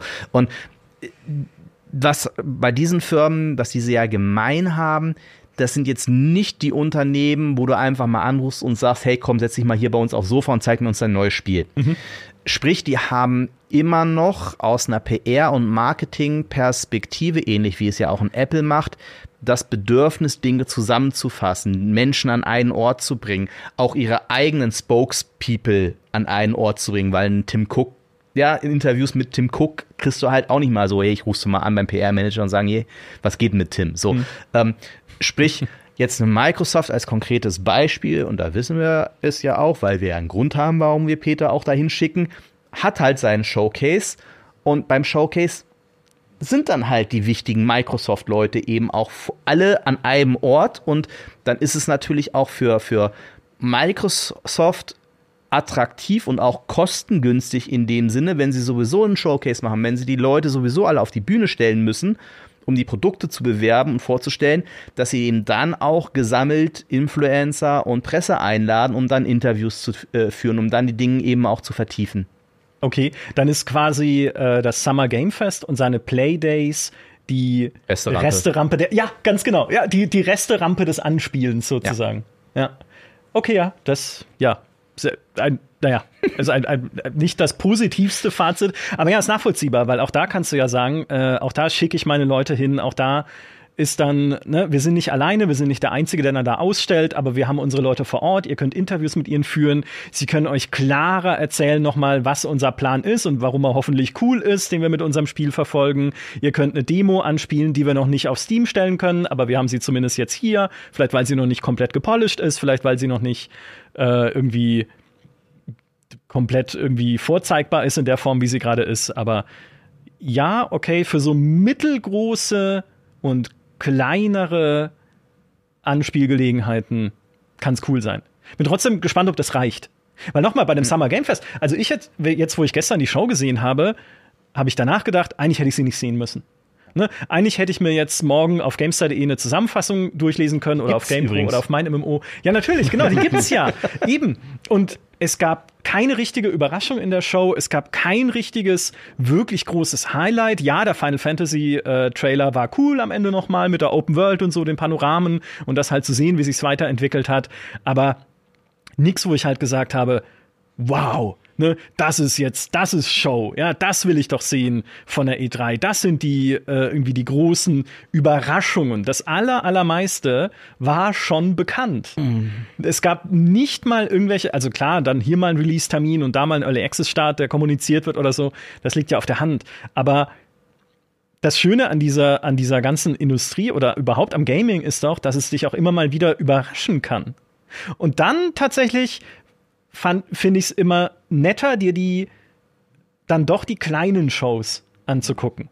Also auch das Day of the Devs, was ja mit mit eindeutig geringerem Produktionswert produziert war als das Summer Game Fest. Ja, aber mit etwas mehr Charme. Mit mehr, ja, mit mehr Charme, mit auch ein wenig mehr Unbeholfenheit, muss man sagen. Ne, was das war aber, glaube ich, Teil des Konzepts. Glaube ich auch. Genau. Aber charmant und unbeholfen, kurz bevor wir zum Day of the Devs kommen. Wenn ihr natürlich ein Publisher seid und ihr wollt euer Spiel präsentieren, dann könnt ihr das natürlich auch äh, so tun wie die Herrschaften von Enshrouded. Äh, die hatten wir nämlich im Programm. Oh ja. Das heißt, wenn ihr exklusives Gameplay habt und euer Spiel vorstellen möchtet, dann tut das doch am liebsten bei uns im Fing-Programm, denn wir bieten euch hier natürlich eine Plattform mit unserem neuen Format Fing Premiere und äh, da äh, nehmen wir euch viel Zeit, äh, wir nehmen uns viel Zeit, euer Spiel der Welt zu zeigen. Ähm, genau. Und wir sind, glaube ich, auch noch eine Ecke günstiger als Jeff Keighley beim Summer Game Fest.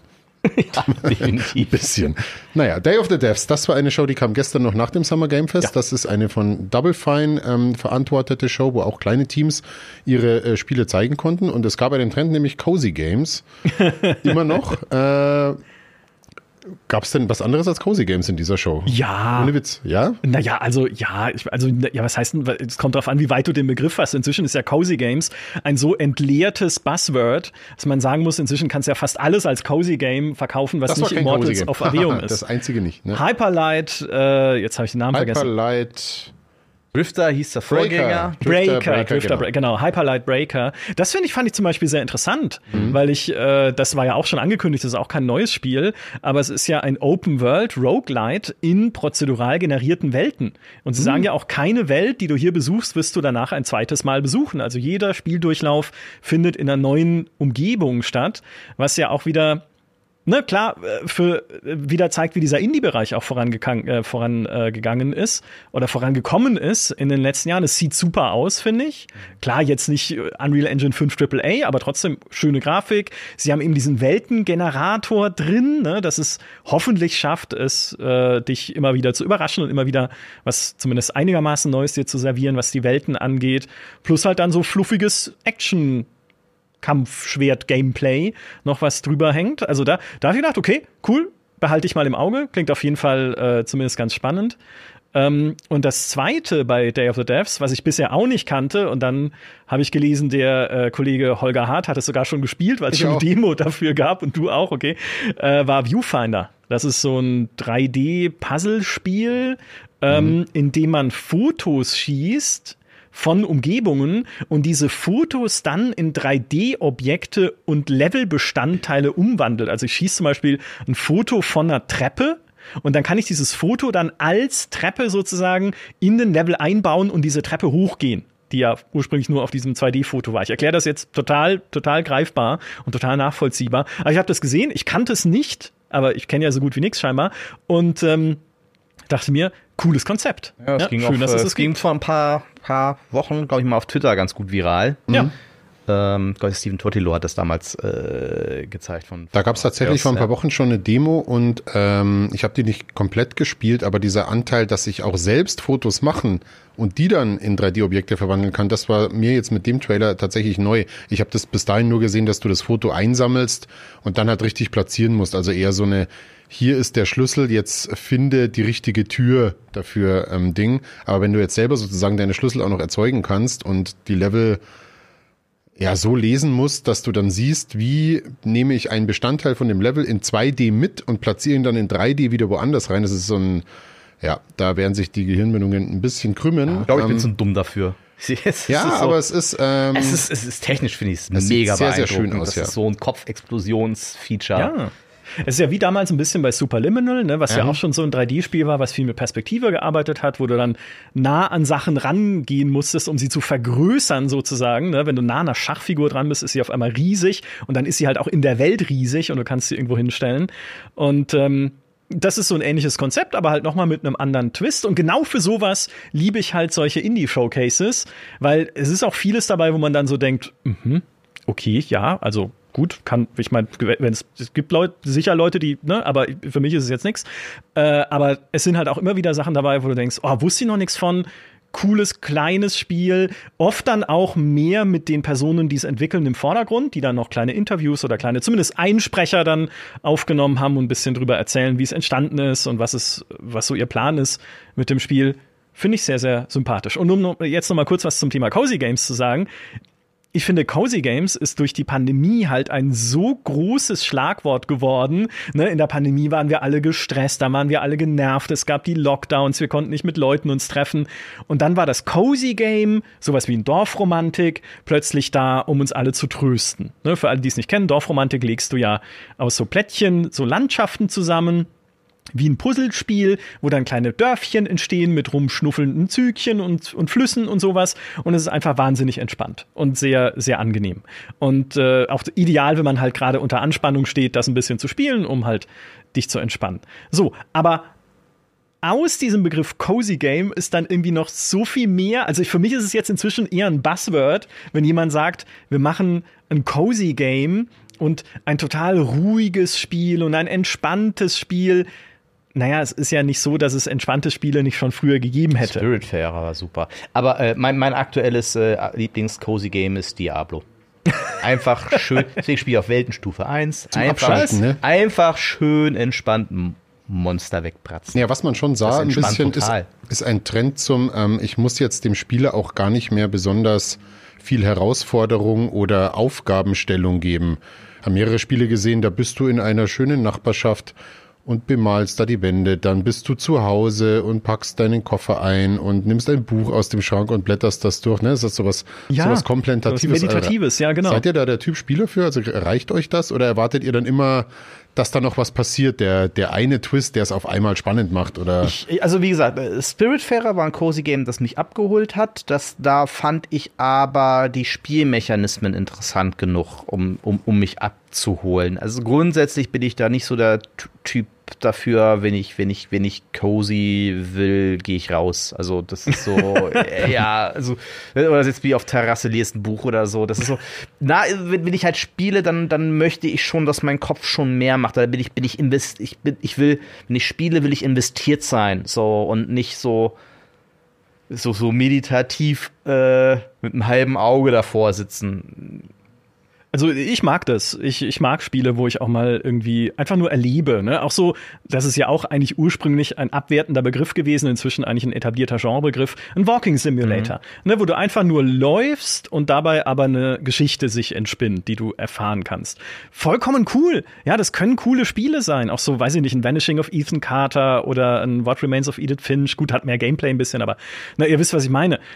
Aber dass, dass dieses, dieses dieses fanal cozy Game halt momentan so präsent ist, äh, das ist schon zu viel, finde ich. Also es wird zu viel vor sich hergetragen. Hey, wir machen jetzt auch cozy und das hier ist jetzt auch cozy. Ähm, ist nicht so, dass es nichts anderes mehr gäbe. Es gibt immer noch genug Co-op-Survival-Spiele, was der Also andere auch Trend gerade äh, ist. Wholesome Ja, genau. Direct. Ja, ja, ja. gibt eine eigene Show dazu. Cozy Game Show, ja. Die wir auch live im Programm haben mit AK, die da, da ideal äh, natürlich dafür ist, weil sie das sehr mag. Äh, Wholesome Direct ähm, ist auch ein eigener Programmblock jetzt bei uns und was wir da äh, an Highlights sehen, das äh, hören wir, glaube ich, auch im Talk Ende der Woche dann. Oder beziehungsweise Anfang nächster Woche. Ja. Genau. Ja, wundervoll. Ähm, was haben wir noch? Irgendwelche Trends erkennbar? Ich habe hier noch notiert die First-Person-Puzzle-Games, das haben wir gerade gesehen mit Viewfinder und äh, Talos Principle. Und Co-op Survival war zumindest jetzt noch ein Trend, der im Summer Game Fest zu sehen war. Es wurden wieder ja, sowohl Zombie-Horden im Koop ähm, Ja. bekämpft und es wurde zusammen aufgebaut. Ja, Unter der Erde bei Moria. Wo ja, noch, genau. Micha? Genau, Toxic Commando sind die Zombies von John Carpenter. Ich weiß nicht, was John Carpenter da gemacht hat. Hat er mal in die, die Tür reingeguckt und Zombie gesagt und ist wieder rausgegangen. Weiß ich nicht. Wie alt ist John Der Carpenter? hatte aber auch schon in den frühen Nullerjahren, glaube ich, da Der, erschien war doch einmal schon, der hat doch schon seine eine- Filme in den 80ern gehabt, oder nicht? Ja, ja, und der hat schon Direct to VHS Releases, da stand auch einfach John Carpenters Ja. drüber. Also vielleicht ist das einfach was, was man irgendwo draufschreibt. Vielleicht nennen wir das Programm John Carpenters Find Your Next Game in Zukunft. Das wäre cool. Ich, ich verwechsel John Carpenter immer mit Clive Barker. Weil Clive, das war ja Clive Barkers auch Undying nicht. und sowas. Der hat der Ne, die Undying alten gemacht, war Horrorspiele. Ja, Ja, und genau. Dying, Jericho oder Und so. Jericho, Ja, genau, ja. genau, ja, so der, äh, egal, jedenfalls, ne, Koop und Survival sind auch momentan zwei so Kampfbegriffe, das ist auch so Marketing-Buzzwords, wo man sagen muss, ja, wir, also allein das äh, Palworlds, äh, Palworld, ne, eigentlich ein Pokémon-Sammelspiel, ist natürlich auch ein Open-World-Koop-Survival-Spiel. Weil man, man muss ja auch überleben in dieser Welt, wo man Pokémon, also es sind ja keine Pokémon, sondern Monster, TM, sammelt. äh, und naja, man hat halt einfach gesehen, Survival Games sind wahnsinnig erfolgreich. Ne? Also unter anderem ein Ark und so weiter. Das sind halt einfach, das ist ein Begriff, der momentan sehr viele Fans hat. Auch so ein Spiel wie Sons of the Forest äh, hat viele Leute, die es interessiert und so weiter. ja. Valheim natürlich aus dem Nichts ein Riesending geworden. Also ja, ein Spiel, auf das man momentan Survival schreiben kann, ist scheinbar mehr wert als eines ohne Survival. Ähm, ja, ist jetzt nichts Schlimmes, das gibt's immer wieder, dass es halt irgendwie solche Trendbegriffe gibt, die man dann einfach mit reinbringt. Die Open World geht nie mehr weg, glaube ich, als Trend, die wird auch immer da sein. Aber ja, es ist halt einfach auffällig. Naja, dann nenne ich jetzt noch mein Highlight der Messe. Ähm, und zwar, ich weiß den Namen leider nicht. Ich konnte es mir nicht merken und das hat mich aber gestern, nachdem ich von sehr vielen Cozy Games so ein bisschen eingelullt wurde beim Day of the Devs. Darf ich raten? Ja, Alan Wake 2. nein, ähm, nämlich eins, was ich weder vom Genre noch sonst irgendwie auf dem Zettel hatte und das war dieses Spiel mit Mars. Oh, Dings. das fand ich auch überraschend cool. Ah, da ist Mars da, da, Logistics da, oder so? Ja, irgendwie, da Mars baust Base, du, da Mar- baust du aus wie so kleinen Lego Ja. Technik oder Fisher Price Dingen baust du dir Fahrzeuge zusammen und du musst mit dem Fahrzeug ein Objekt von A nach B befördern mit einer kompletten Physiksimulation. Das heißt, du überlegst dir, okay, hier mache ich noch so ein Zangenelement hin und wenn das die Zange dann das Ding nimmt, dann äh, muss auch das Gleichgewicht stimmen, dann mache ich hinten noch so ein Gewicht dran und das alles in so einem Mars First Logistics, genau. Ähm, das Ganze in so einem total einfachen, schönen Cell-Shading-Stil wundervoll. Das, äh, das hat mich irgendwie gekickt. Ich weiß auch nicht. Ich bin zwar jetzt nicht so der Tüftler zu Hause, aber ja, ich kann mich erinnern mit Lego Technik. Ähm, das war früher ganz groß, aber seitdem nicht mehr. Aber würde ich so gern mal wieder rumbasteln an sowas. Also ich fand das, Das ich fand das Spiel. auch, ich fand das total nett. Ich fand auch diesen Zeichentrickstil super nett. Ich Auch so dachte mir dann lesbar, auch so, ne? Das ist ein, das ist ein Spiel, bei dem ich eher zuschauen würde, als es selbst zu spielen. Weil du designst ja dann all diese Roboter, designst du ja selber und das ist wie Kerbal Space Program. Und es macht super Spaß, Leuten dabei zuzuschauen, wie sie scheitern, immer wieder irgendwas zu bauen in Kerbal Space Program. Raketen, die dann explodieren, in Mars First Logistics dann halt irgendwie äh, ein Apparat, der eine Pizza aufheben soll oder so ein kleiner Roboter, der irgendwie oder ein, oder ein Sauerstofftank oder sowas. Das äh, macht viel Spaß, wenn es andere Leute machen im Stream. Wenn ich selber mache, regt mich das endlos auf. Ich überfordere ja Das schon ist das, Zelda. das ist anti, das, das ist anti-cozy. Ja, sowas. Da, da mache ich mir dann zu viel Stress, wenn es nicht klappt. Da, da fehlt dir die Ingenieurseele. Na gut. Ja, die Frusttoleranz ja, oder fehlt mir da komplett. Kann ich noch ein Wort zu Alan Jawohl. Wake 2 sagen, weil es mir jetzt erst ein, wieder eingefallen ist, dass es auch auf der Show war, weil das auch wieder, um das vielleicht auch nochmal eingefangen zu haben, auch wieder so ein Ding war, wo ich mir einfach mehr gewünscht hätte, auch von so einem Summer Game Fest. Weil, hey, okay, es war Sam Lake auf der Bühne, schön zu sehen, dass er noch lebt, aber dann gibt es nur wenige Minuten Gameplay überhaupt zu sehen von Alan Wake 2, nachdem ja auch angekündigt wurde, hey, ihr seht zum ersten Mal Gameplay. Es ist kaum mehr, als wir eh schon aus dem Trailer kennen, inklusive des neuen Charakters, den man auch schon kannte, der Saga Anderson, der FBI-Agentin, die man spielt. Also auch schade, ne? Es war so ein, ein Fest, der ja hätte cool sein können, aber dann irgendwie doch kein so richtig fettes Highlight. Wir warten ab, denn es sind ja noch einige Shows vor uns, sowohl Homes Wholesome Direct, Future Games Show, Xbox Showcase, Starfield Direct, PC Gaming Show, Ubisoft Forward und äh, Capcom Showcase. Also wir haben noch eine pickepackevolle Woche. Vielen Dank erstmal euch beide äh, für den Besuch in dieser kleinen Talkrunde. Und ähm, ja, wir schauen, was die E3 oder deren Ersatzprogramm im Summer Game Fest in diesem Jahr und in den kommenden Jahren noch für uns parat hat. Dankeschön.